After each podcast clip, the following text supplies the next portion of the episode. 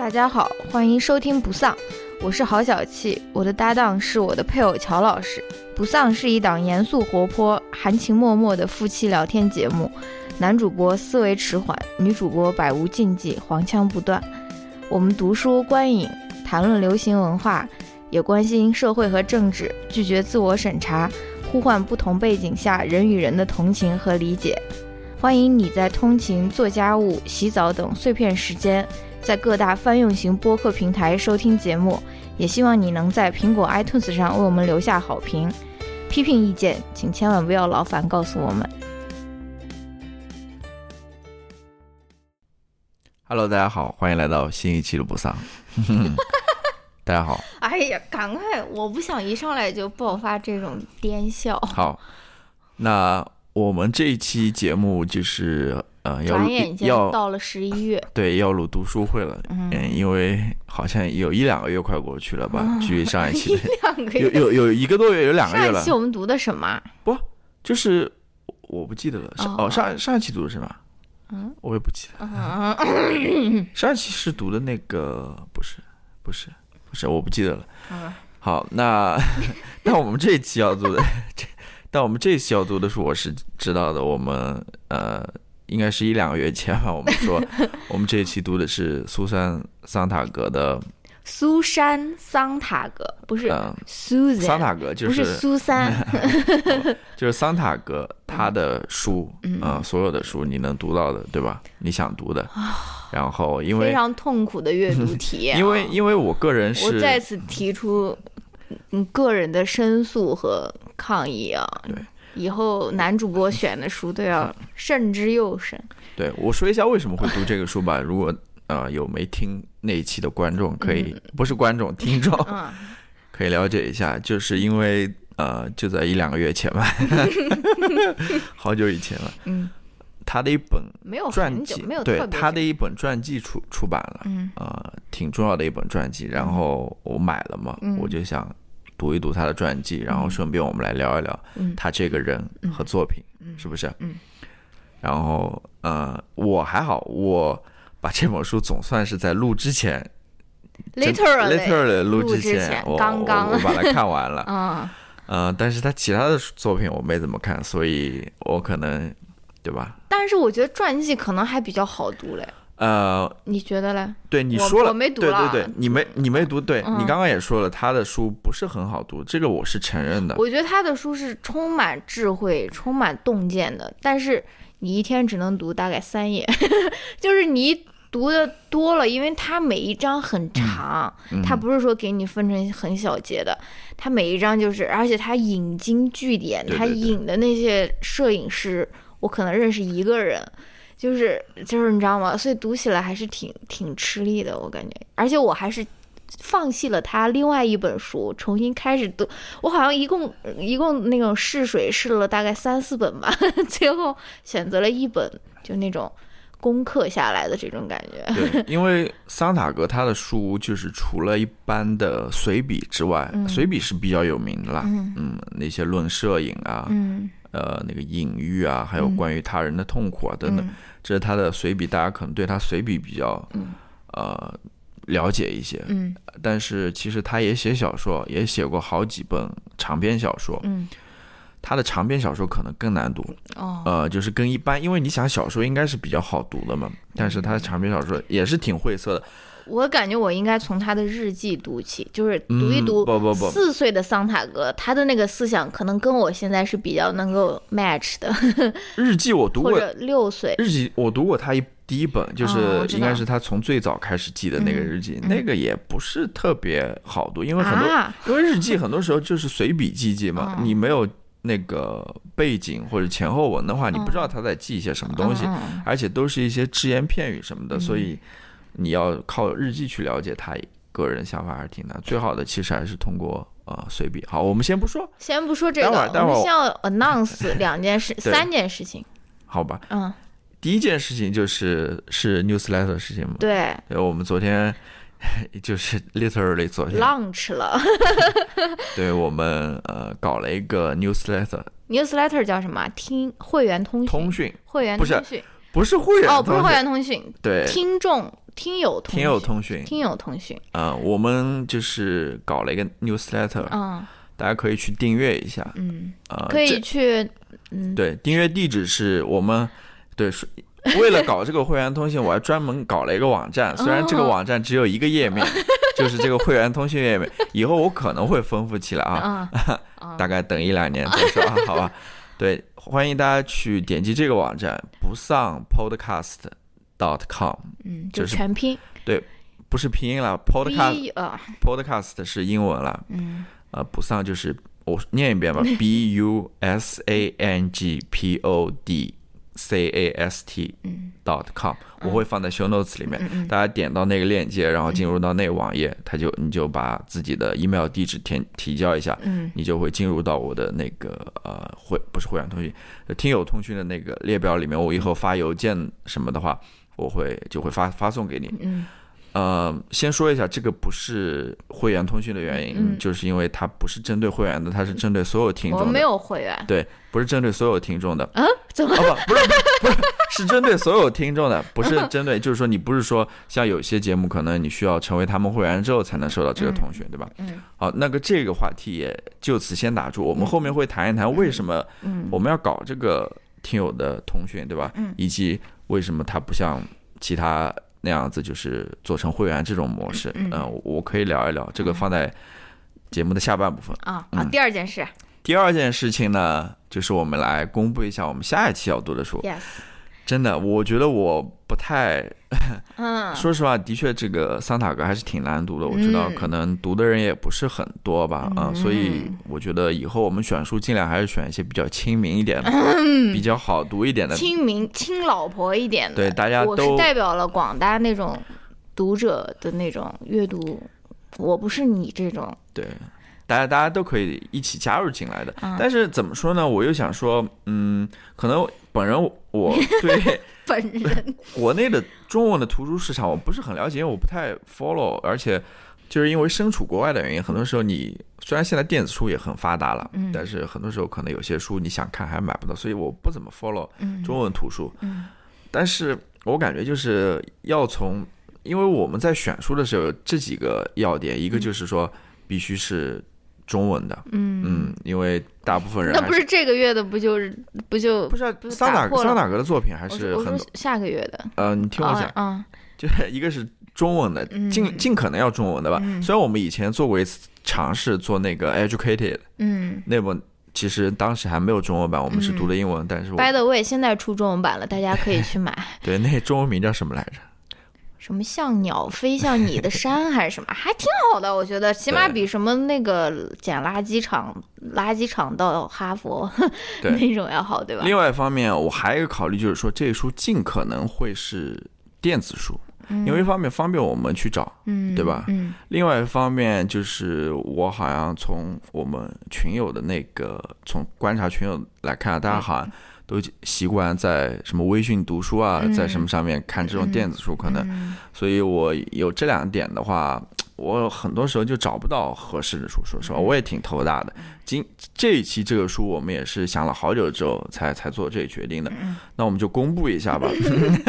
哎呀，你直接就可以公布，你就是喜爱提问，然后我们有两本书做做备选，如果你感兴趣的话，两本都可以读。如果你我们会我们会谈论两本，对对对。因为我刚好这两本书都在我们身边，我们觉得 放在一块儿也可有这个有这个可读性，就可对比性。一本就是那个韩国作家，你来说。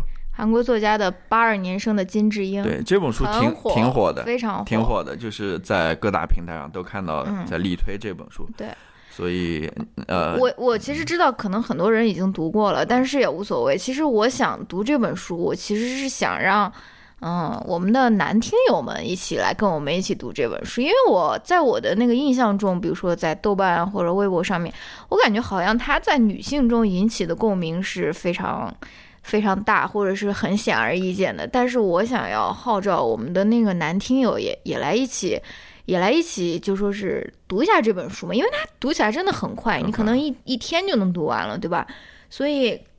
对我，我我是想让呃更多的男读者也来加入 读这本书的阵营之中。对，另外一本书就是是一本英文书了，它刚出的是艾利旺的那本。应该是随笔吧，它不算是一个，它算是一个传记，算是一个不算自传吧？算自传吧？对，随笔类的自传。对，它是八篇随笔，好像是。嗯，他是他叫 Dear Girls，他写给他信，他是写给他的女儿的。他有两个女儿，然后他为什么叫 Dear Girls？就是因为 Ellie Wang 他爸爸曾经给他也写过一一封信，叫 Dear Ellie。他他的名字叫 Alexandra 嘛，然后他爸就给他写出 Dear Alexandra。然后因为 Ellie Wang 他的爸爸其实是很。嗯，很老，也不是很老，四十多岁，可能快五十岁的时候才生了他最后这个小女儿嘛。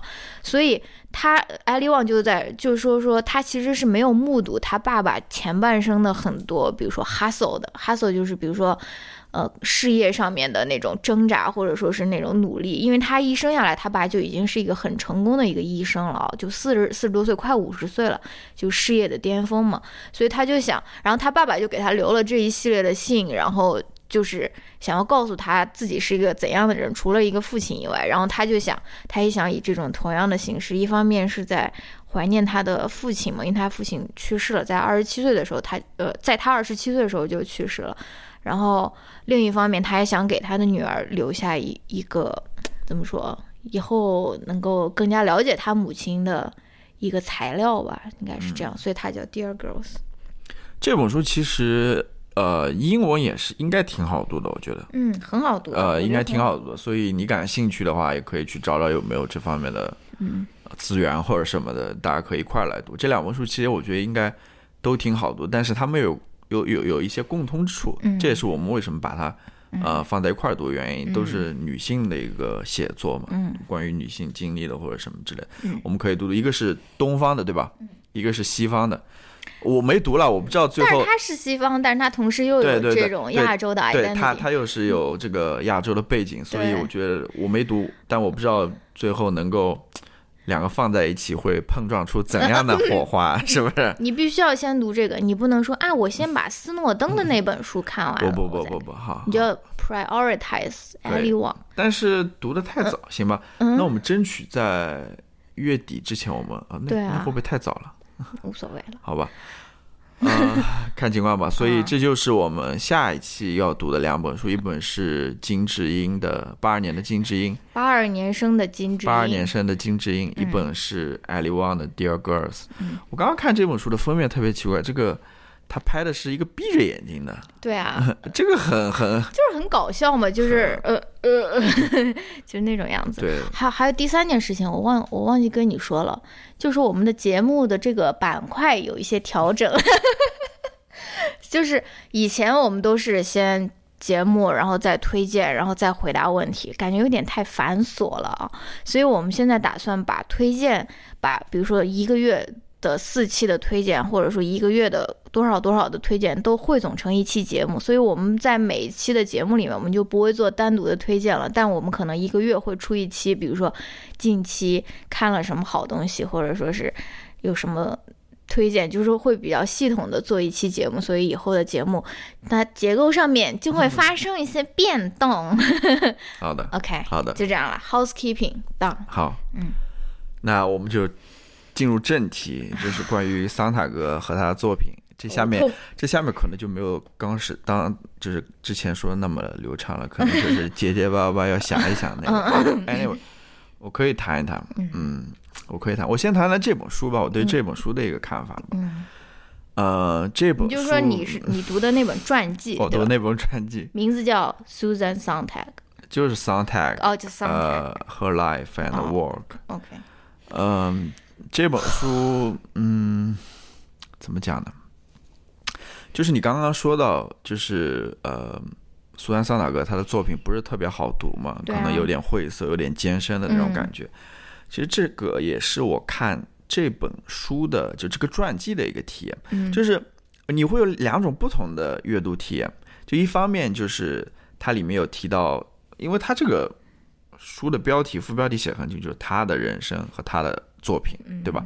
当你读他的人生轶事的时候，人生故事的时候，挺好读的，那个挺流畅的，你知道吗？但读到比如说这个作者去介绍他的一些作品，他的一些想法的时候，就很慢，真的很慢。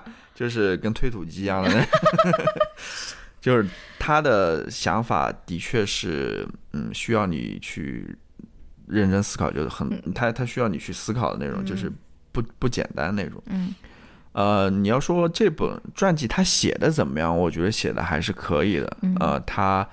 功课还是做的挺足的，他我不记得了，他在最前面就说他采访了多少人，嗯，他这本书可能写了八年吧，我猜，嗯，我靠，他采访了好多好多人，就是，呃，苏丹桑塔格生前的那些人啊，然后，因为桑塔格最宝贵的一个东西就是说他有他的日记，从很小的时候就开始记了，记到一直到他去世前，嗯，所以这也是一个很好很宝贵的资料，如果你要写这些传记类的作品的话，嗯。然后又还有他的作品，对吧？嗯，等等，就是还有对他的一些报道、采访之类的，他资料非常多，不像有的呃这个传记人物，可能关于他资料很少，但是关于桑塔格资料的确是很多的。你你，所以这是一个非常浩繁的一个工程吧？这个这个是值得那个，但是呃，我看过一些书评，就是对于这个作者里面的一些论点或者观点，嗯。或者他这样做一些评判，其实那些人是有一些意见的。嗯，比如说，呃，关于他的一些萨萨塔格的个人一些呃，跟他父母，尤其跟他母亲的关系。嗯，然后这个作家他就用了一些关于，因为他母亲好像是一个酒鬼还是什么一些非常过时的那些酒鬼的那种心理呃论著，你知道吧？去去试图解释这个母女关系。嗯，就在这方面好像显得有些。不专业或者说不太好、不太行的地方，嗯，哎，我能谈的其实东西很多了，但是我就不太确定我应该从哪个角度去谈。这个不就是你的人生吗？你看我们那个听友，曾经有一位听友写的那个反馈，就是说男主播就是脑子里面好像很多，但是不知道怎样那种那种表达出来的那种人。的确很难，的确很难。我可以。那你你有什么想？好，那我你你有什么想问我的问题？我可以谈一谈。我进行我对这个桑塔格的这个 expert，我进行一些提问啊。嗯，如果用五个字 形容，比如说，或者不是说五个字吧，用几个词来形容桑塔格，你会用哪哪哪哪些词形容他的？你先形容他的这个人是怎样的人，然后你再形容他的作品是怎样的作品。呃，我通过。看他这本书啊，我脑袋里面关于桑塔格，我能蹦出来几个字。首先，他是一个知识分子。啊，他是一个非常有分量的知识分子，或者说他是一个非常有名的知识，他已经成为一个符号了。公共知识分子，呃，知识分子，我我觉得多多少少都是有一定公共性在那边的吧。Fine，就是我们可能马上要谈论到的，就是关于呃桑塔格他的作品里面很重要的一个。一个概念就是隐喻嘛，嗯，他对于隐喻的一个解释，嗯，你会发现，嗯，桑塔格一个一个是桑塔格本人，一个是当打打打了引号的桑塔格，其实打了引号的桑塔格多多少就是一个符号，或者说一个隐喻，嗯，它就是大家对于呃知识分子的一种想象或者理解，就是大家想到比如说那些呃那个年代的，嗯。美国的或者说西方的这个知识分子，可能桑塔格是一个非常重要的一个一个人物代表啊。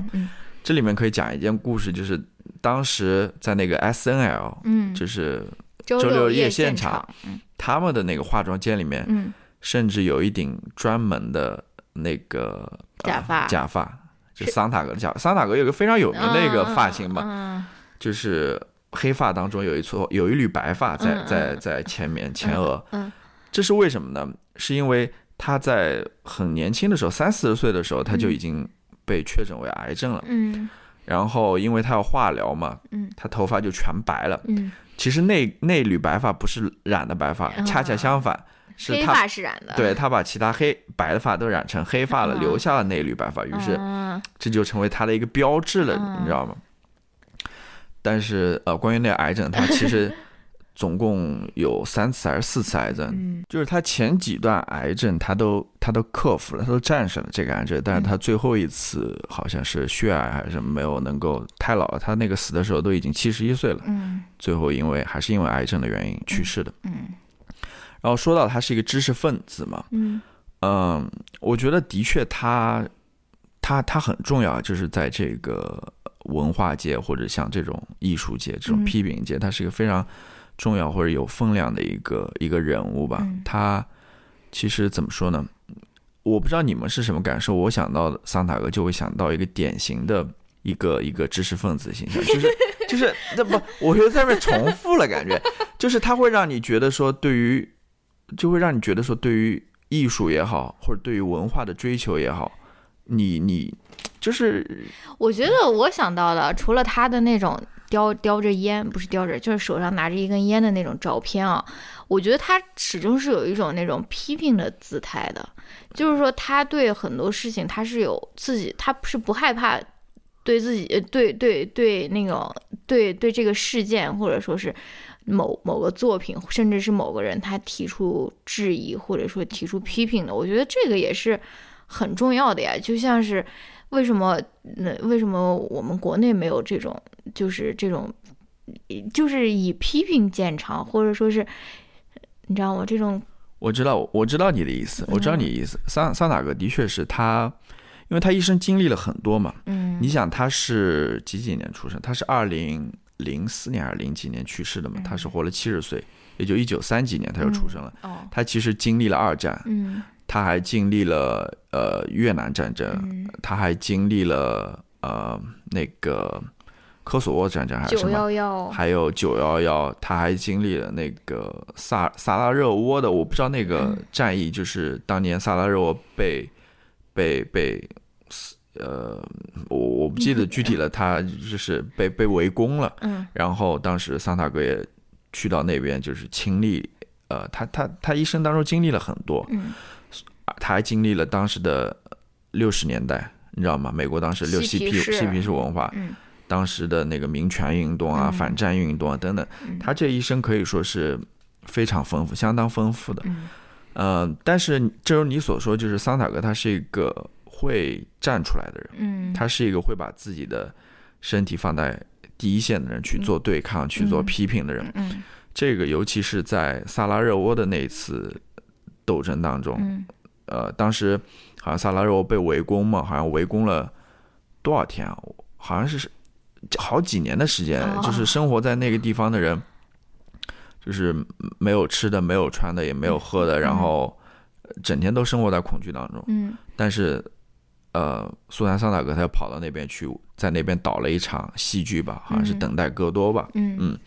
就是成功的让世界就关注到这个地方啊，所以他是为这个是。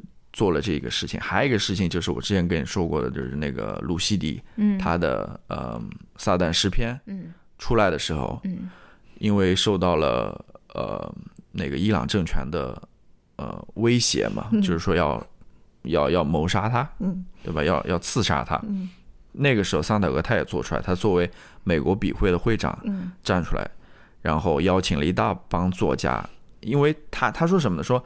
你们甚至都没有看过他的书，你们就就就对对此下出结论，然后决定要去谋杀他，这个是在他看来非常荒诞的嘛。于是他就邀请了一大帮作家去朗读他的这个作品，让大家更了解这个作品。就是他是一个，其实是一个。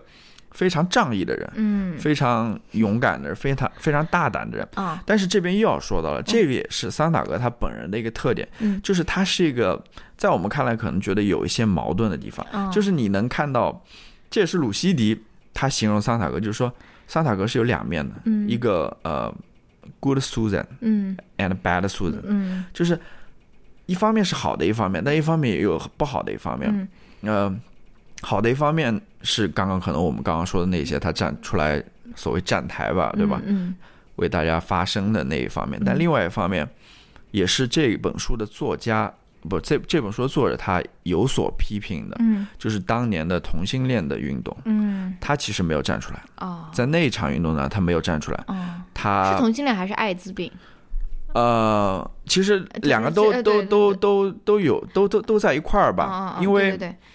因为桑塔格其实，呃，按照他自己说法，他说他既喜欢女人也喜欢男人，嗯，对吧？嗯，他的，嗯，他有一个小孩了，那个是他第一段感情，跟一个大学教授生下来的。嗯，但是从那以后，他人生当中大部分的情侣或者伴侣都是女的，嗯。嗯，所以说他其实是一个同性恋者，嗯，但是在当时的那个时期，在那个呃同性恋那个平权运动当中，或者在那个艾滋运动当中，因为当时说实话，美国社会对于嗯同性恋人或者说对于艾滋还是很歧视的，嗯。当时人可能不像现在，大家都勇很很很敢站出来的。那时候大家还是很很紧张、很谨慎的。我知道。即即使大家都知道你是一个同性恋者，可能你还是不会去说说说自己的身份，把自己表达出来。嗯。就是在那个环境当中，呃，他没有公开自己身份吧，因为大家可能觉得你站出来公开自己身份的话，对于这个群体来说是一个支持，或者你知道吗？嗯。所以怎么说呢？他在你刚刚所说的那个问题上，对于事事物的一个批判也好，对于这种表达也好，嗯，他的确有这个两面在这边啊。一方面很勇勇于表达，另外一方面可能又有所保留吧。嗯，因为他觉得，呃，自己的这个呃情感应该是属于自己的。当然，他在他在怎么说呢？他在他他对于自己的这个性取向，嗯，所谓的性取向，他是非常。避之不避而不谈。对对，就是他甚至不愿意别人去说这个事情。嗯，就有就他我他的性性取向唯一一次被公开是在是好像是德国的一个媒体在采访他的时候，然后但采访的时候没说，只不过最后写这个报道的时候，他说苏珊桑塔格是一个同性恋者。然后苏珊桑塔格知道这个事情之后就很很恼火嘛，说你为什么说把这个事情给说出来？嗯，然后当时那个记者就很很奇怪，说这不是大家都知道的事情吗？为什么我以为大家都晓得你你是一个同性恋者，为什么我现在说出来有问题？就是这样一个态度。但是他到最后在嗯接有一次接受那个纽约客采访的时候，嗯，他还是把这句话说出来，就是他是他说他说呃他觉得。关于自己兴趣啊，没有什么好谈的，因为这是一个非常自然的事情。嗯，就是这么一句话。嗯，当时就是这个同性恋群体还是觉得很很很很感动，或者很受到安慰的那种，觉得他还是说说出来了。嗯，他没有对吧？嗯，OK，这是第一个词，知识分子。对，知识分子。其实当时我没有说 说清楚，就是。然后就是像念那种追悼会一样，苏珊·桑塔格，知识分子、社会活动家，然后什么共产主义战士，就是不是知识分子？我觉得我刚刚最后没有说清楚的一点，就是，就是他他他是一种一种一种一种你的追求吧，嗯，就是对于所谓的一些像我这样子，所谓的一些读书人也好啊，就看书的人啊，或者说我们都喜欢。追求文化或者追求艺术、追求美的这些人来说，嗯，或者追求文学这这这人来说，我们会觉得桑塔格他就是一个一个模范，嗯，一个他他他就是代表着文化，嗯，他就是代表着艺术，嗯，你你懂我意思吗？就是感觉 是我们的那个引路人也好，或者老祖也好。就就这种感觉，老祖，呃，他他是一个 icon，他是一个偶像的那种感觉。这是单氧化吗？没有没有没有。嗯。但是你要知道，呃，桑桑塔格的确看的东西很多，他经历的也很多，他读的书也多，他看的这些话剧啊，看的这些电影啊，他去过的那些地方啊，他认识的这些人，他他他很广，他的知识面很广。嗯。但这要说到一点，就是这也给他造成了压力。嗯。就是。他他总觉得自己应该知道所有事情啊，所以他这有就形成了他就是另外一个特点，就是他很多时候不愿意去面对这个现实，嗯。就是很多事情你是不知道的，不愿意面对我有很多事情不知道这个现实，或者说还还有一点就呃，in general 就他不愿意面对现实，这一点跟他母亲也像，有一点像，就是他母亲。呃，其实也是出生在一个富贵家庭，嗯，然后嫁了一个很有钱的人，呃，做生意的。但是后来她丈夫去世之后，可能家道就中落了嘛，嗯。但是她那些富家小姐的那种习惯还在那边，但是她很多时候就不愿意去面对这个现实，对吧？面对自己贫困了，或者说是呃中落的那种现实。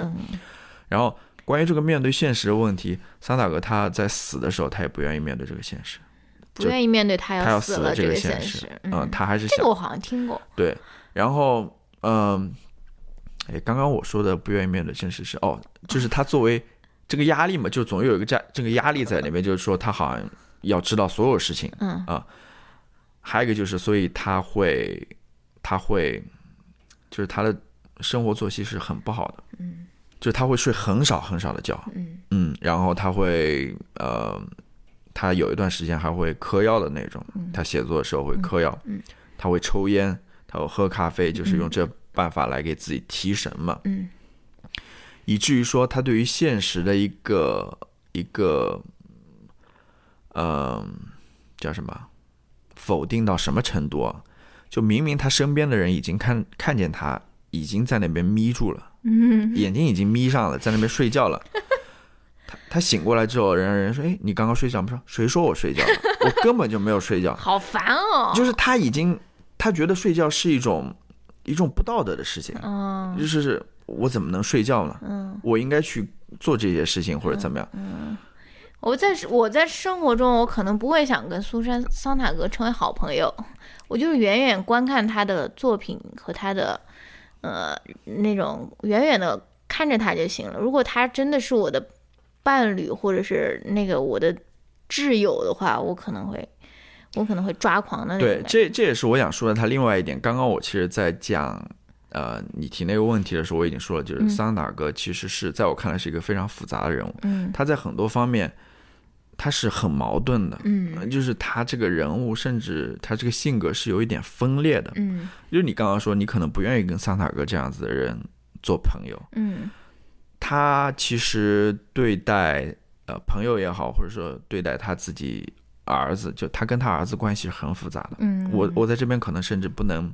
不能讲清楚，但是我可以跟他跟你讲一讲，呃，他跟他的，比如说他跟他的，他其实跟他的伙伴、但跟他 partner、跟他的伴侣嗯关系也是很复杂的。嗯然后他还有跟他的呃，跟他的学徒，就他作为 mentor，作为导师，嗯也是很复杂的。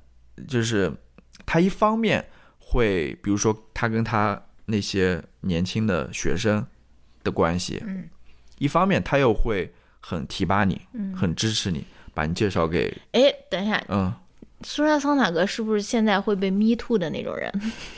什么意思啊？啊，会的，呃，他他有些东西是很什什么叫弥陀？就是他作为一个教授，他可能会有学生会说你 me 嗯没有没有没有没有，他在在 me too 里面他是会倒掉的那种。这个倒还好。这哦，那你继续讲吧。那我就是这挺就是他一方一方面会很支持你嘛，嗯很很很捧你的那种感觉，嗯然后很给你帮助啊，然后会会给你。但另外一方面，过了一段时时间过后，他又会很就是看低你，他又会很他又会变得很残忍、很残暴，嗯他又会变得很很强势，嗯变得很很专政、很专制的那种感觉。嗯这是他他这个专政和专制的这个特点啊，在他这种亲密关系当中，至少我读这本书的时候，很能看到很多次。嗯，比如说他，你说的那种什么仗义啊，什么那种，其实就是跟比如说是对对对，控制欲，就是一体两面的事情呀。对稍微就就就甚至你说啊，他很有责任感，我想找一个很，比如说你说我找老公，我要找一个很 man 的人，或者说是很有责任感、有责任心的人，但是一不小心这个就会变成控制欲。对它里面这本书里面说到一点，就是一方面你会觉得哦，桑塔、啊桑桑塔格我我要安全感。对你你会给我很多的，我希望有个人给我很多的安全感。这个安全感稍微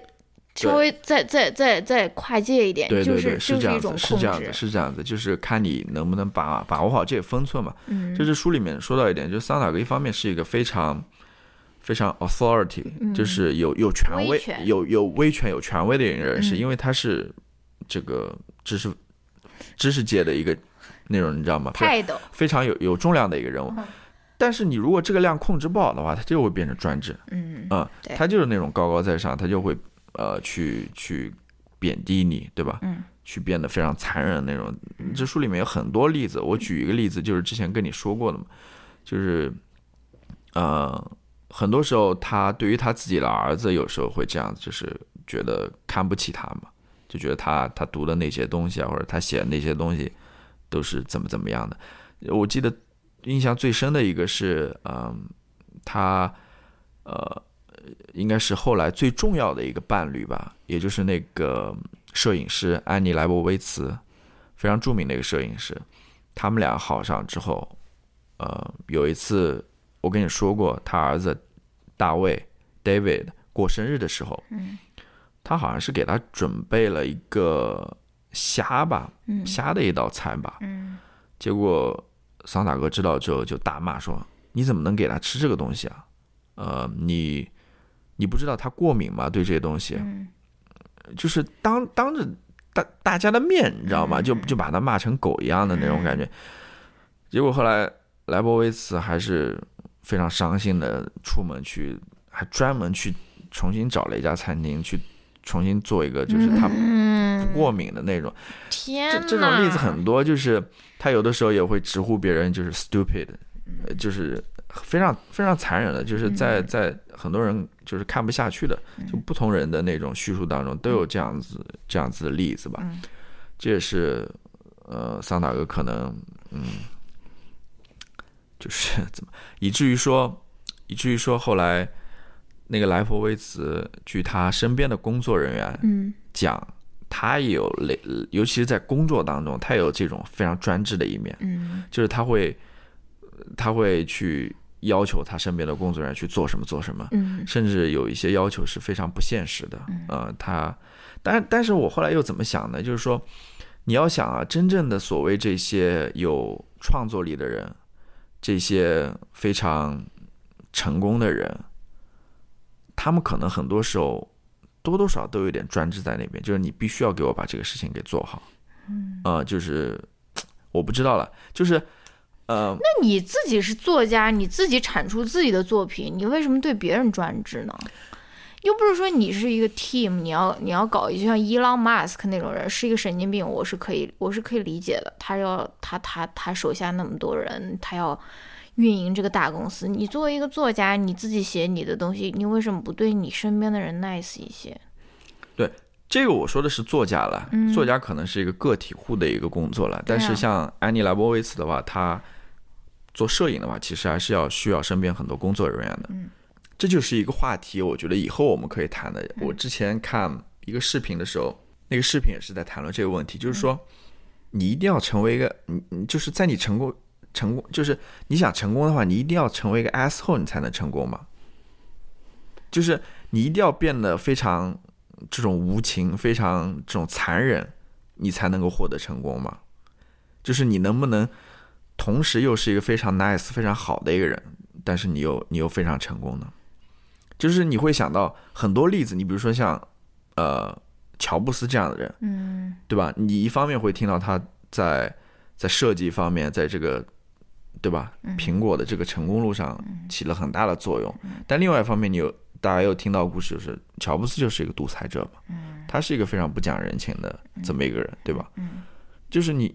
这是一个非常很有意思的问题了，啊！但是你如果问我这个问题，我可能会说是的，是的，嗯，因为因为 asshole 它这个定义是很广泛的，嗯，就是说你不成为这个人的 asshole，你也会成为那个人的 asshole。就是说你手下你如果真的有那么多的权利，或者说你不可能做到让所有人满意的，就是你总归会成为 somebody 的 asshole。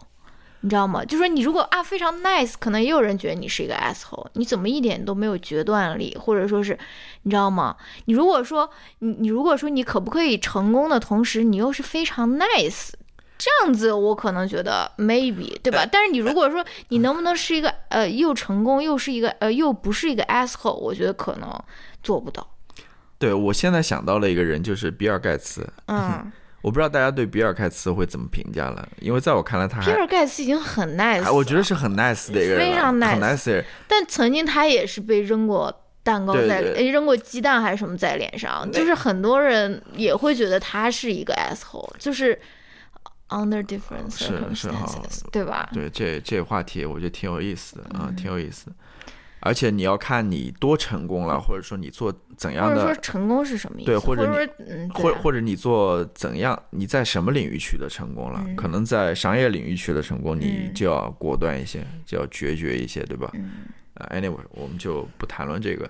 说到安妮莱博维茨，我就想，他 这本书给我的一个印象就是他真有钱。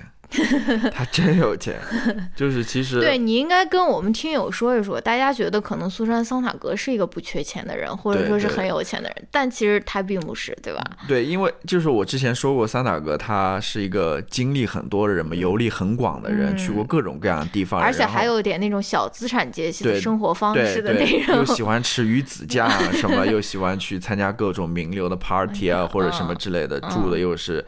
啊，纽约曼哈顿的好公寓啊，或者什么之类。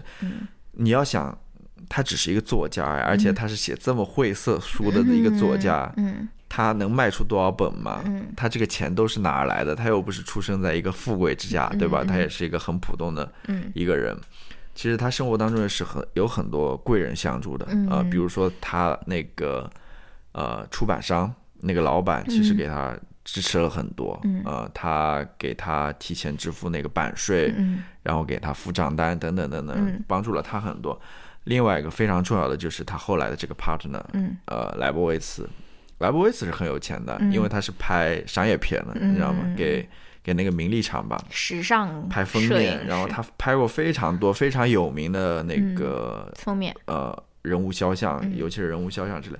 其中最最著名的可能是那张，就是。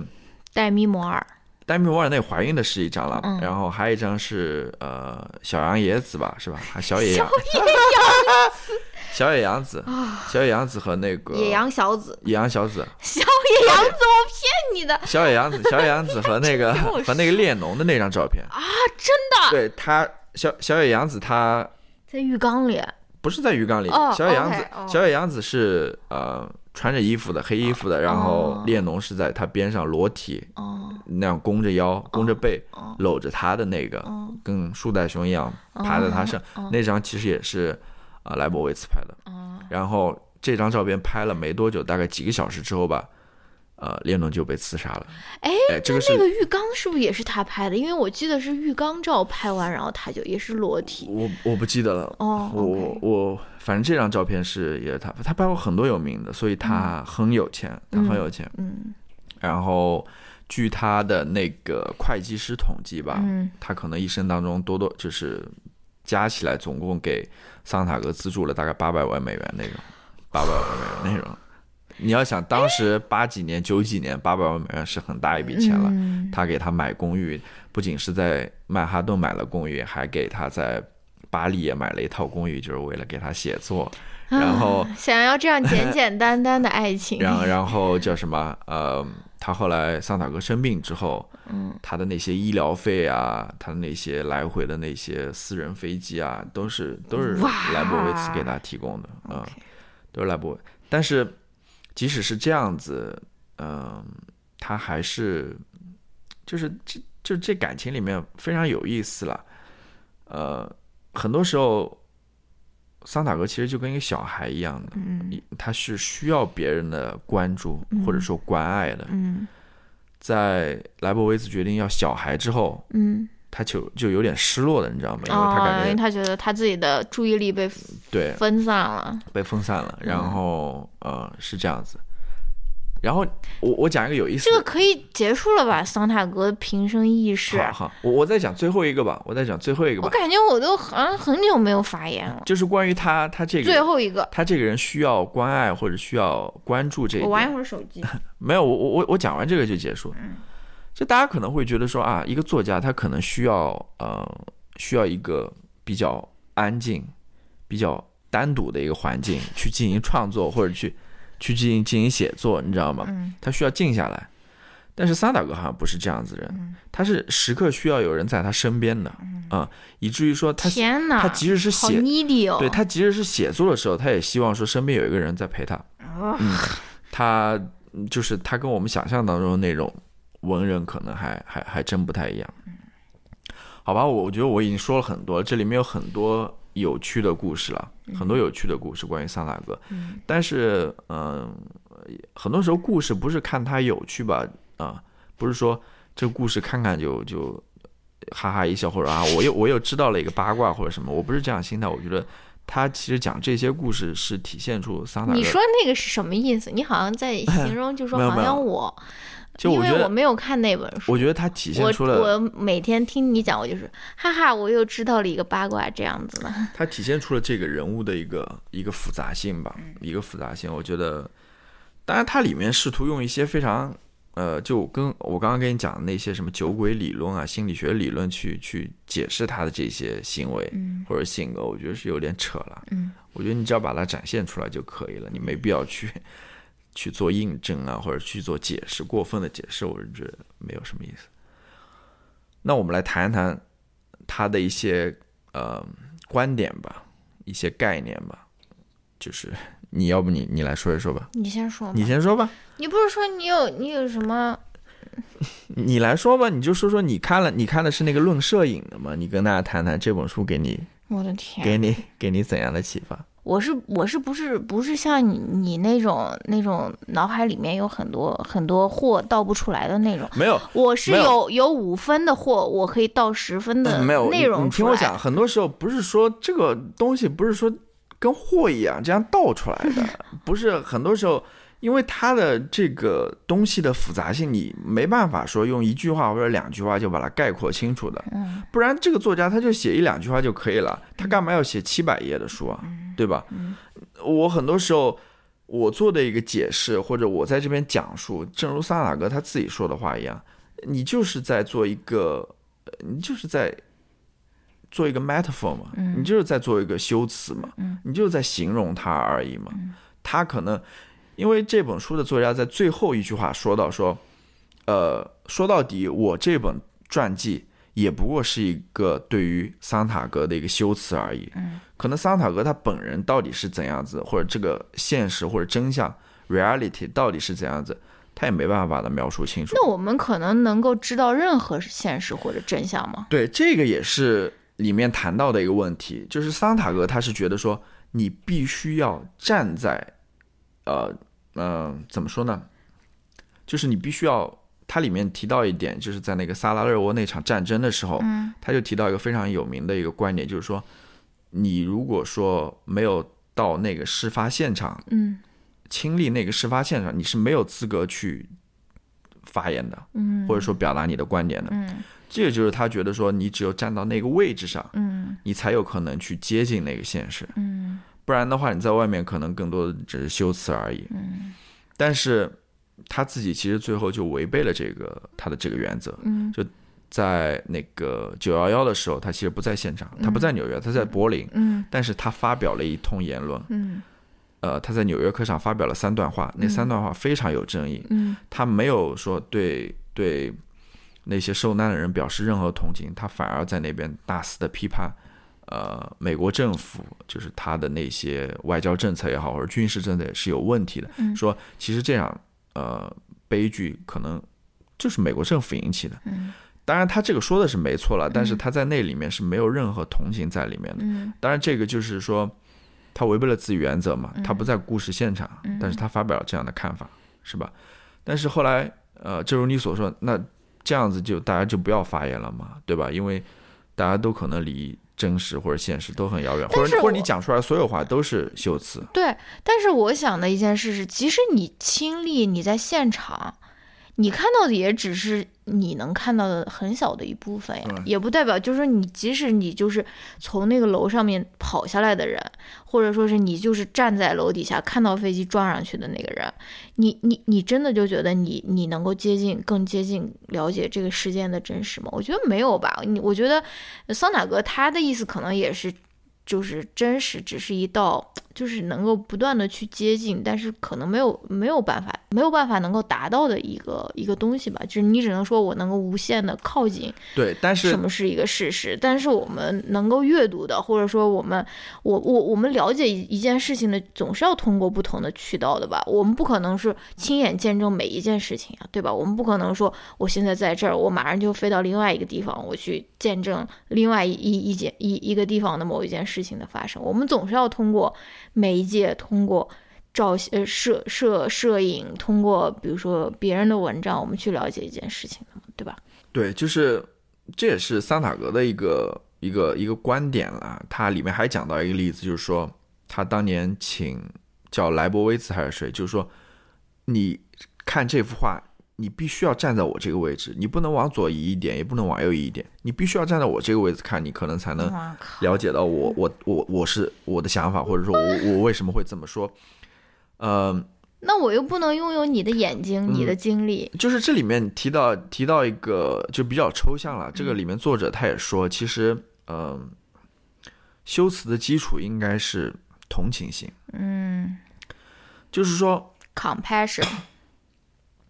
就是说，很多时候我提出的一个说法也好，我提出的一个修辞也好，没必要说跟这个现实是 identical 的，就是很相似或者很一样的。我没必要这样子。我提出这个修辞，就是能让大家有一个想象的空间。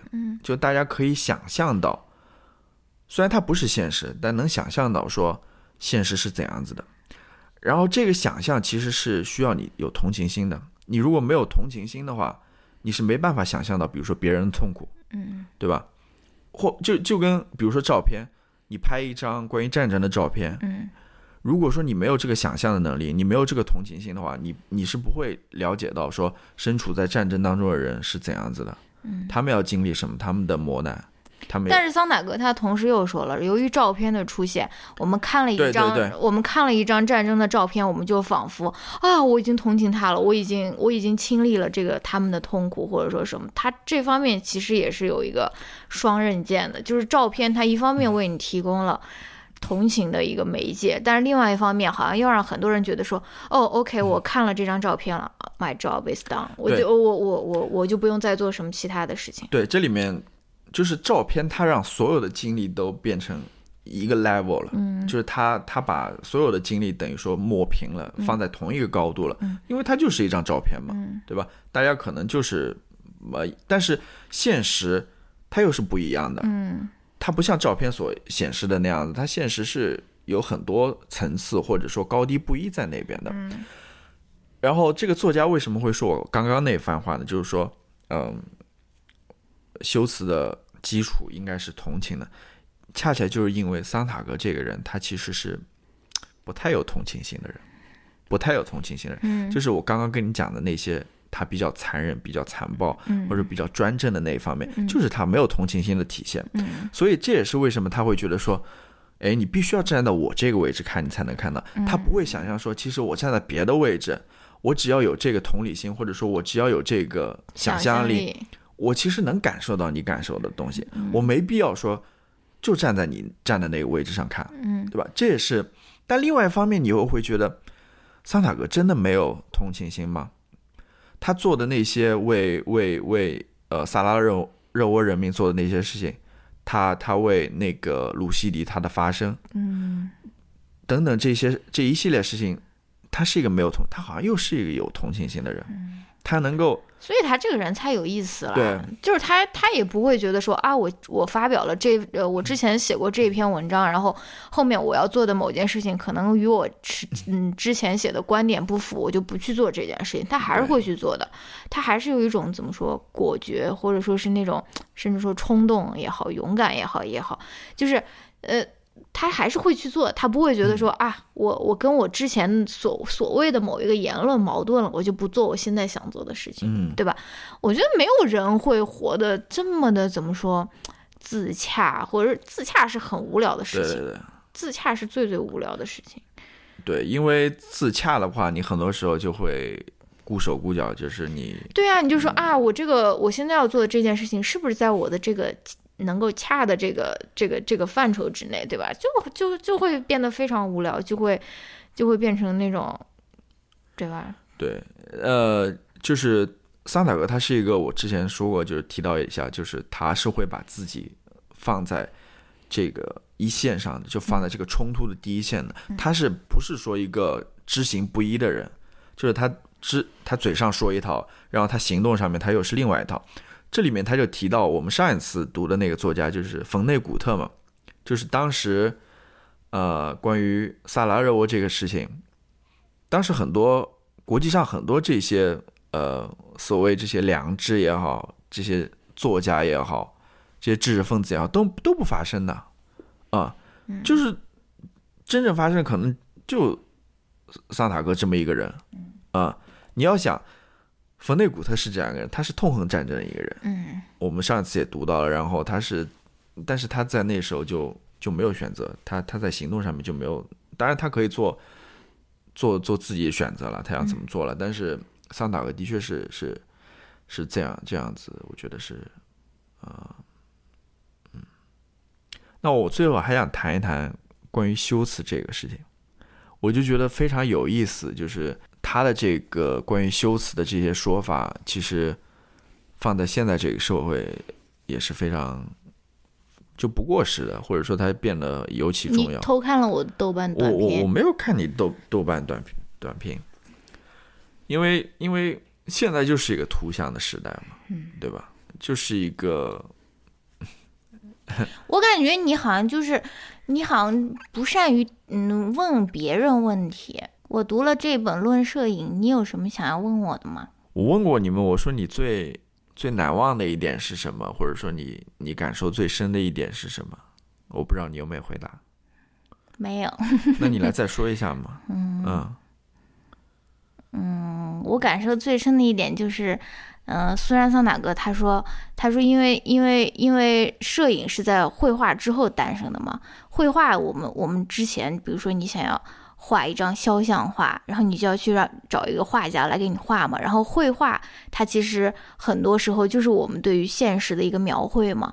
所以在呃是绘画之后又出现了摄影，摄影就相当于是把绘画。的这个这一层功能就完全的剥夺了，因为你有一个照相机，你为什么还需要找一个人去给你画一张画像，对吧？你你就要拍一张照片就可以了。所以很多时候我们对于摄影的那种理解，就是说摄影它就是捕捉的现实。但其实苏珊桑塔格他的一个观点就是说，摄影其实不是现实，摄影是是超现实的。就是说摄影它其实不是一种对于现实的客观的呈现，而是。摄影师本人他主观的一种表达，这个我就觉得，嗯，如果你，嗯，如果你放在现在的这种社交网络的时代，我觉得他也是，他他也是非常怎么说，非常这个观点也是可以，嗯，非常合理的在这边，在在在在在这边 apply 的，对吧？就是说，他说其实影像形成的一个世界，它是属于影像的自己的世界，而不是说是。等同于我们的现实世界，对，嗯，那当然，嗯，是的，就跟就跟你我们刚刚说到，就是这样子一个图像的时代，或者说这样一个社交网络的时代，就是大家都很清楚，就是你在这个虚拟世界上面所呈现的，很明显的，它就，嗯，它不是完全的一个现实吧？你你可以这么说。或者说，它它离你的这个现实是差距很远的。嗯，它是它是有摄影师的呃主观的捕捉，或者说是主观的这个对于现实的阐释在里面的。就像就像他说，我们在英语里面用照相都是跟那种呃打枪是一个词，都是用 shoot 嘛。他其实说这种摄影，其实在某种意义上，它也是很有侵略性的。而且它会给人一个怎样的幻觉呢？就是说，他说看到一张照片，人们就会想到死亡，因为他就是相当于你好像把这一你你似乎在用你的那种能力想要把这一一瞬间给凝结住，但你知道这个其实是不可能发生的。就是说，这个这个瞬间它还是会过去，它即使存在于照片上，你也知道它早就已经过去了，它不可能再回去了。就是所以说。这相片所承载的这个信息，其实还有就是他对于人们对于死亡的这种无力嘛，就是因为我们想太想要留住什么过去的美好，或者说什么，然后我们现在才在这边疯狂的拍照，想要把这个瞬间留下来。但是你其实知道，它其实是留不住的。嗯，就是萨塔格这些关于比如说论摄影哦，我不知道他就跟你所说的他怎么。如果说他现在还活在这个世界上的话，我不知道他怎么去看待现在这样一个社会。就是我比较好奇他对于美颜相机的看法。对啊，就是美颜相机也好，或者说这些自拍也好，或者说这些呃 Snapchat 这种，嗯，他肯定我感觉可能会痛恨死了，因为因为桑塔格说实话，他呃就跟知识分子那样，他是。他是一个追求严肃的人，他是一个追，他是受不了这些肤浅啊，或者这这这类东西，在他眼里是看不下去的。他很好奇吧？如果说他知道现在这个社会变成这样子，这么这么这么表面，这么图像化，或者说这么肤浅的一个社会，是吧？嗯。然后你会想，我们现在社会有这样子一个一号人物吗？你能想起来吗？嗯。这样子一个批评家也好，或者说这么一个知识分子也好。真的，我不知道有没有像当年那样子，比如说纽约的那帮子人，对吧？可能可能在教授群体里面有吧，但是影响力肯定就远远没有这么大。可能你在学术圈还有这样子人会去思考的，但是在这个公共领域当中，在这个公共话语当中，嗯，还有这种进行严肃思考的人吗？嗯，好像没有，我我想不起来。哎，我又想到一个比较有意思的话题。就是街拍这个事情，就说街拍现在是很流行的一件事情，对吧？所有时尚博主都要去那边街拍，都要在那边。但是他们那个街拍真的是真的是街拍吗？真的是对于自己，我我不知道，我就觉得很，我就觉得很神奇。然后我就想到，嗯，真正有那个我忘了那个老头子叫什么，就是他他骑着自行车拍拍拍那些人，我觉得他那种街拍，我觉得才。比较可能更稍微接近接近于一点，比如说呈现真实的信息，或者是因为他这个摄影师他真的是在街上，而不是说是啊我有一个固定的摄影师，然后我在这边摆 pose 摆半天，然后他就拍我一个人，而他是真正的去街上去拍不同的人，对吧？而且我又在想，我在微博上面一直有特别喜欢的一个，就是那个合肥的那个摄影师，不是叫刘涛还是叫什么？他的微博叫 Grinch，嗯，一九。八一还是什么，我忘了。然后他的那种街拍，又又跟那种模特的所谓明星的那种机场街拍又有什么不同啊？就是因为他的那种街拍，他应该是每天都会去扫街的。他的那个街拍是更大量，你可能是，呃，这就是比如说你明星，你可能拍五张你就能成一张。他那个如果真正的被他最后发出来，他觉得满意的作品，可能没准要拍一百张才能。嗯，我不知道了。我你觉得这两种摄影有什么有有有什么区别，或者说是，哎，算了，你不用回答我。没有没有，我我我可能我没有看摄影这本书，但是我想到另外一个，就是说，嗯，还是回到原来那一点。就是，既然我们都知道，我们对于无论是我们用摄影去记录现实也好，或者我们用文字去记录现实也好，或者我们用视频去记录现实也好，如果说它都是对，呃，它并不是现实，它只是对现实的一种展现，或者说它只是现实的一套修辞的话，呃，那怎么办？那我们还要去记录现实吗？或者说，我是这么想的，就是我们还是要去。记录现实的，嗯，而且我们要，呃，去去不断的去接近这个现实吧，因为在我看来，嗯，修辞虽然它跟现实之间是隔了一层的，但是修辞它是有好坏之分的啊，它是有坏的修辞或糟糕的修辞，嗯，在我看来，糟糕的修辞就是 propaganda，对，就是扭曲了现实的一种修辞啊，对。我我是我是觉得有有你你说的对，这也是我的一个困惑，就是说，既然用美颜相机和那个什么都是一种隐喻，那我们为什么不就放任自流，就去用开一百一百一百分的美颜算了？就是你知道我意思吗？我知道，但当然就是，就是一些 no offense to 用美颜相机的朋友们，我我我又想就是像美颜。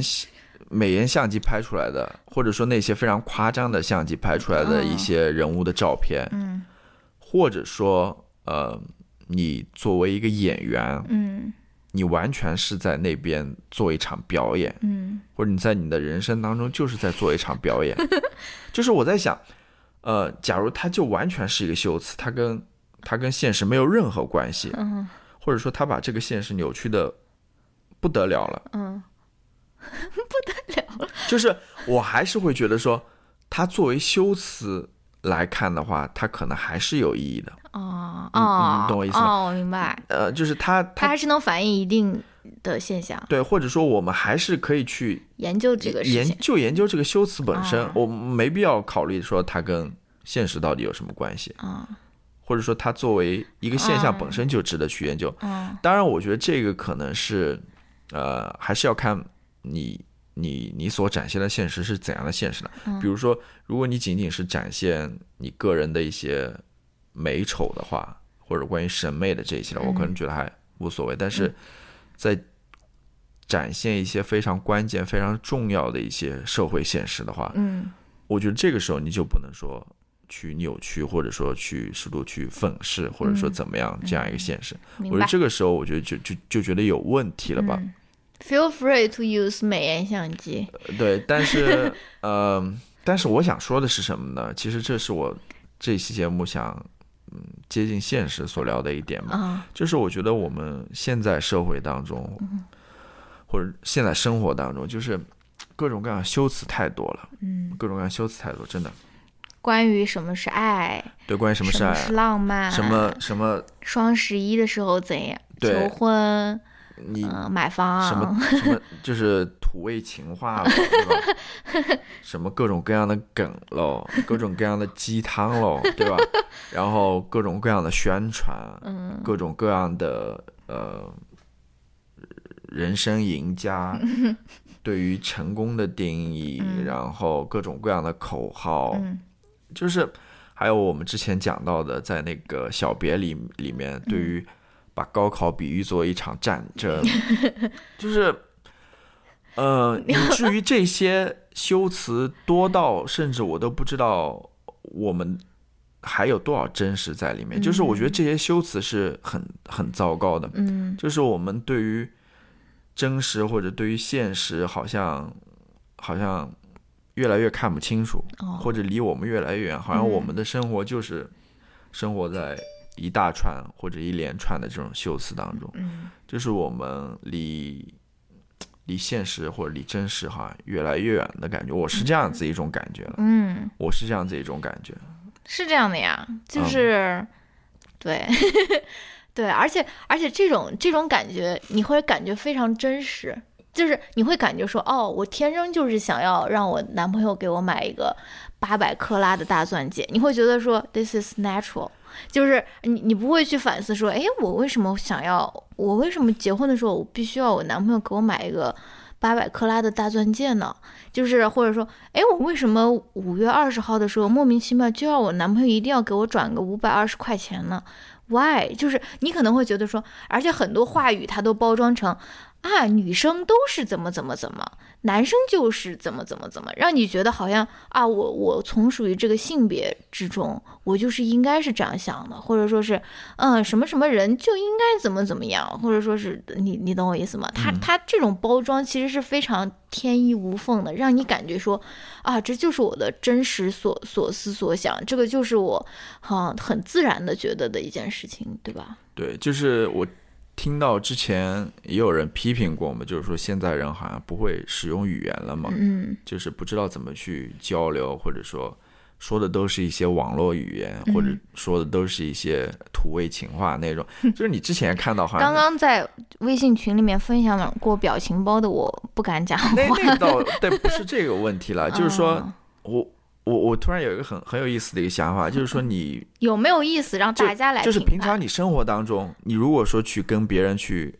沟通或者交流的时候，嗯，你看对方是怎么讲话的，或者说他是不是就是一套非常固有的模式，嗯，就一套无论是网络上学习的，或者说一些，就是他能不能去讲一套打引号的人话，你知道吗？去去表达自己最真实的一些感受，嗯，对吧？就是我不知道现在现在是怎么一种情况吧，但是你要想。这刚刚讲的是私人底下的这种交流了。嗯，你要在在社交媒体上或在媒体上面，我们再去看这些这些文章，嗯，这些呃这些叙述的话，你会发现更早。就是我很少能够碰到那种所谓的那种真情的流露，就是。很多时候，要么就是那种我不知道是我关注的原因还是什么，都是一些非常就所谓的干货了啊，就是呃，要么是非常抽象的一些表达，嗯，要么是一些非常理论的一些表达，嗯，要么就是非常官方的一些表达，嗯，就是没有那种非常个人的表达，嗯，你懂我意思吗？就是我去表达我自己的想法，我去表达我自己的感受，嗯，就是我很少能够看到这样子的。你可能没关注对人。当然，当然，呃，因为这样子表达也是有一定风险在那边，在在当下的这个。社会环境之下，你是，呃，说实话是不顾理你真实表达，这我这我也明白，但是这个是很有问题的，嗯，这个是很有问题的，就是这样子生活下去，我就觉得我们离现实就越来越远了，嗯，我我之前一直在里面说的就是，我们现在清楚我们生活在怎样一个环境当中吗？我我我们清楚我们身边人都是谁吗？嗯，他们。的生活是怎样子的，或者说他们在过怎样的生活？嗯，或者我们清楚我们自己在过怎样的生活？我们对于自己的周遭或者境遇，我们了解吗？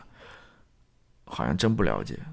我不知道，我们好像是生活在一个感觉是在一个狂欢之中的感觉。我这个说的有点不准确了，就是我就感觉我们生活在一个 bubble 里面，就是一个泡泡里面。我我我我我这个我这个我觉得不不光是比如说中国人了，这个我很我我有一个很大的感受就是，可能生活在世界各地的人，他们都是这样，因为我觉得美国人他也不 care 除了我以外的其他人，或者你你你你们在那个那个。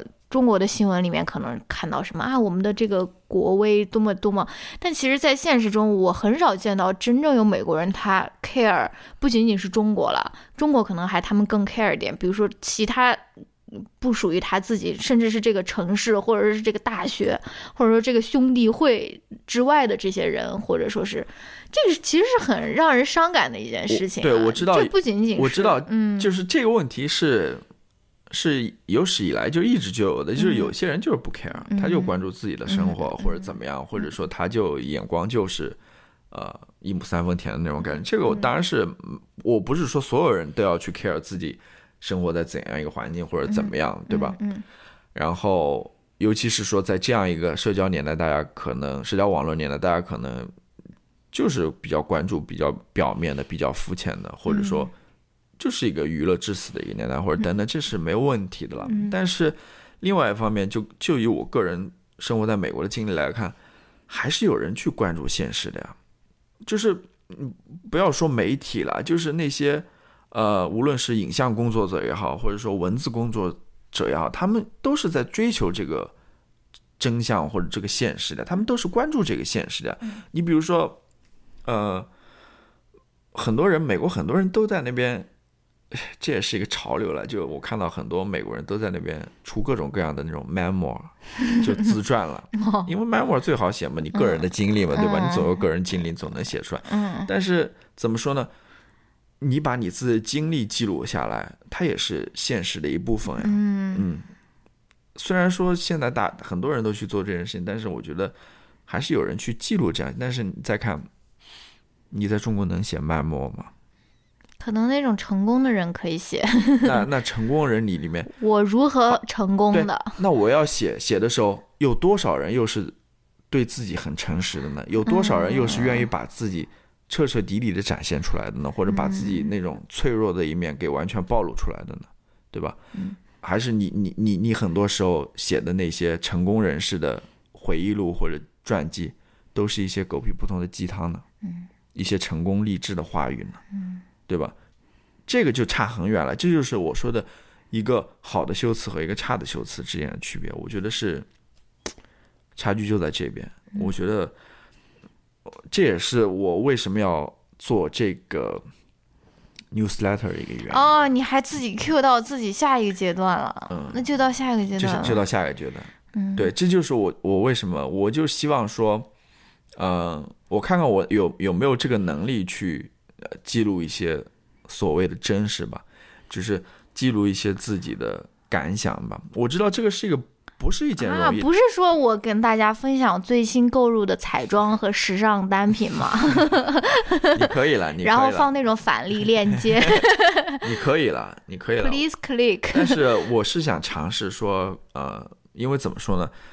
大家其实也跟我们分享了很多他们自己的个人经历，就是我所谓的那些来信也好，或者问题也好，大家也分享了很多个人的感受或者想法，所以我也就想试说，我能不能作为一种回馈，就是说给大家也分享一些自己可能比较个人的一些想法吧。嗯，你以前有没有过笔友？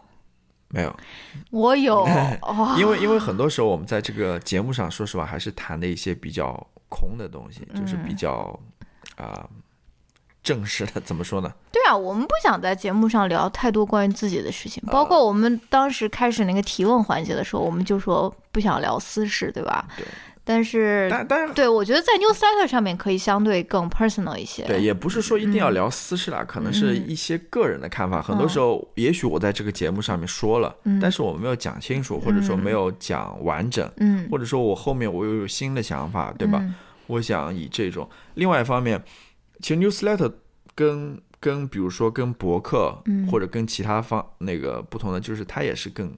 私人一些，感觉更亲密一些，嗯，就感觉你刚刚所说的，就是感觉跟一个笔友写信一样，嗯啊，我是希望，这也是我竟然没有笔友，对，这也是我为什么没有去做这个播客原因，因为我你的青春做博客的原因，因为我感觉博客就是一个敞开在那边，感觉跟一个菜市场那边，不，不是不是不是这个意思，那我我还给自己设计了一个问题，你知道吗？我想，哎。有有听友就说，为什么你们不做微信公众号呢？哦，我就想说，为什么要做微信公众号呢？打赏比较方便。为什么？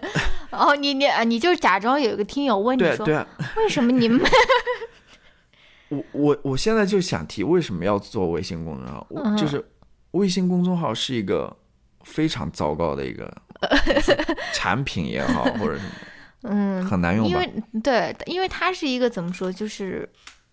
叫叫是什么？就他一一家，他没有竞争对手。就是他是一个，而且他是一个很封闭的，他什么外面的链接啊或者什么都很难放进去的。他他的优势就在于他他是一个流量入口还是什么？就他有很多流量嘛，因为大家都在微信上面。你太搞笑了，是不是？你竟然还在 假想？所以我就想，没有人想问这个问题怎么办？对，嗯呃。然后另外一方面，所以你的答案就是为什么要做？对，为什么不？可能没有人会提这个问题吧。我我就我其实想想说，这就是微信公众号不好用啊，有那么多限制，然后你又不能，不仅是说你不能加外链啊或者什么呀，然后还要审查你啊或者什么之类，呃，很麻烦，真的很麻烦。我跟你说，嗯，真的很什么？很麻烦。你不是还想给听友们分享一下你为什么不收进行收费会员制呢？嗯，你这个东西真的很突然，因为我们曾经想过很多这种嗯 possibility，就说可能在网络上面进行网络乞讨、网络乞讨 的这种，我们都没有达成一个共识。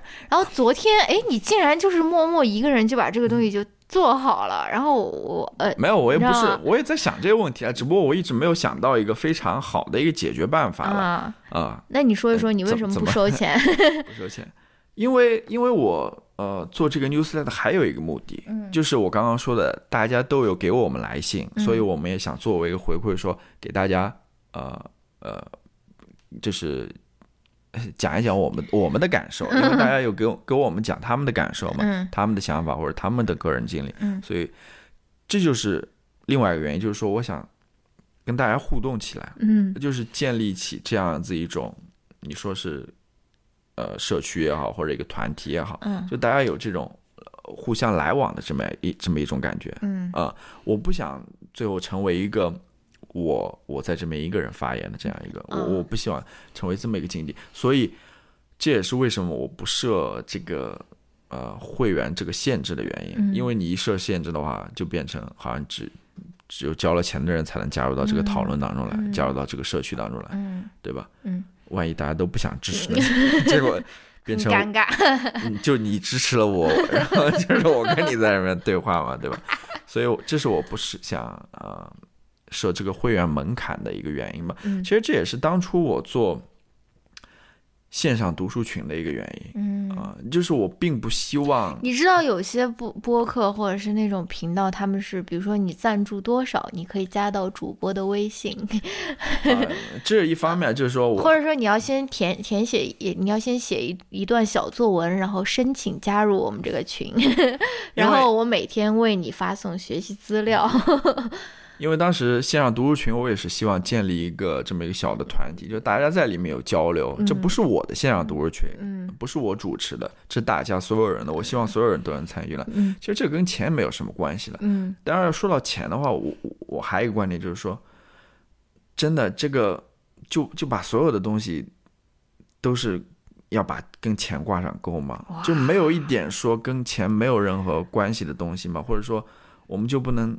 单纯一点嘛，就是，就是现在好像做一个什么事情都要都要付钱的那种感觉，就没有，就是，呃，除了钱之外，我们就不能建立彼此这种关系嘛？或者说，为什么要这样子呢？啊，我我我就是，这把我的这个时尚博主之路就是堵死。没有啦，没有啦，这是我的个人想法。你要去搞什么时尚？那你会支持我为我街拍吗？我要收钱的。嗯，我我这个是我想做这个 newsletter 一个讲，我现在已经放了很多大话在这里，到最后第一期还无影无踪，到最后过了过了两年还没有发出来。嗯，好吧，所以 anyway，我觉得我已经说了很多了，嗯，我已经说了很多了。这一期会是。要多好好剪一剪啊！不要把我的那些什么乱七八糟的东西都 都剪。没有，你没有什么乱，你有什么乱七八糟的东西？行吧。呃，所以 anyway，就是首先还是欢迎大家去加入那个呃 newsletter。嗯，对。而且我也想试一试多用中文写作了。对对对。这个这个很很很很难，现在能够遇到。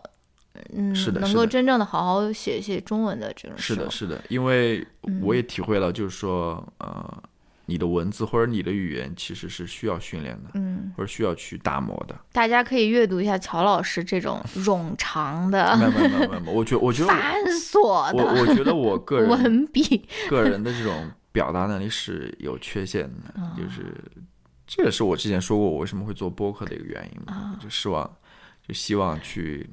去提高一下自己的表达能力，现在又去 又去这种提高自己的写作能力了，对吧？呃，嗯嗯嗯，呃，在这边疯狂用我们的听众试水，所以对，一方面是欢迎大家去订阅，还有就是希还是希望大家给我们写信吧，无论 anyway，嗯，就是所任何东西，你想给我们提问也好，或者给我们讲一个故事也好，或者怎么样也好，我觉得，我想我是想希望形成这样一种。互相之间的沟通的 community，对，我不希望都是呃，感觉我像一个布道者一样。